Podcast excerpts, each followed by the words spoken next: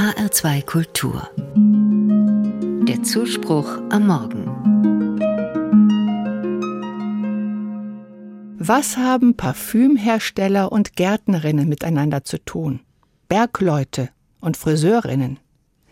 Sie haben eine gemeinsame Schutzheilige. Maria Magdalena.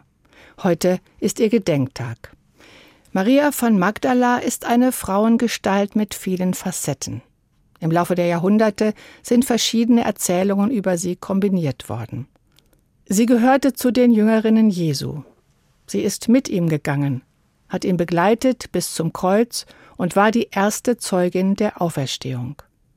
In der Kirche der ersten Generation hatte sie eine wichtige Rolle. Es gibt sogar ein Evangelium, das nach ihr benannt ist. Es gehört zu den späten Schriften, die nicht mehr in die Bibel aufgenommen worden sind. Die Schlüsselszene findet sich in den Ostergeschichten. Maria Magdalena geht am Morgen zum Grab, um den Toten zu salben. Sie ist traurig und ratlos. Wie soll ihr Leben weitergehen ohne ihn? Doch das Grab ist leer. Da spricht sie einen an, meint, es sei der Gärtner. Erst als er sie bei ihrem Namen ruft, Maria. Da wendet sie sich um. Rabboni, antwortet sie. So hat sie ihn immer genannt, mein Lehrer. Auf einmal ist die alte Vertrautheit wieder da. Sie will ihn berühren, das zurückhaben, was sie verloren hat. Doch er sagt, halte mich nicht fest. Maria muss den Jesus, den sie kennt, loslassen, um den Auferstandenen zu gewinnen.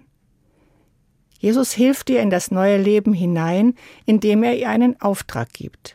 Geh zu meinen Geschwistern. So wird Maria Magdalena zur Apostelin der Apostel. Sie verkündet den Jüngerinnen und Jüngern, ich habe Jesus den Lebendigen gesehen und dies hat er mir gesagt.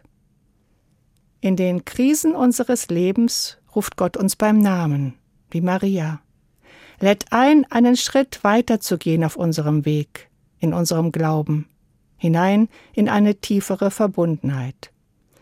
Wachstum und Reifen, auch spirituelle Entwicklung sind ein Prozess. Altes loslassen, Unsicherheit aushalten, das machen wir meistens nicht freiwillig. Ob das im persönlichen Leben ist oder in der Frage, wie es weitergeht, in der Kirche, im Betrieb, in unserem Verein, Vertrautes herzugeben ist oft schmerzhaft. Veränderungsprozesse sind anstrengend. Unbekanntes Terrain betreten macht Angst. Aber nur so wird sich Neues entwickeln. Wir lassen los, wir gehen einen Schritt weiter und vertrauen Gott, der uns bei unserem Namen ruft, wie Maria Magdalena.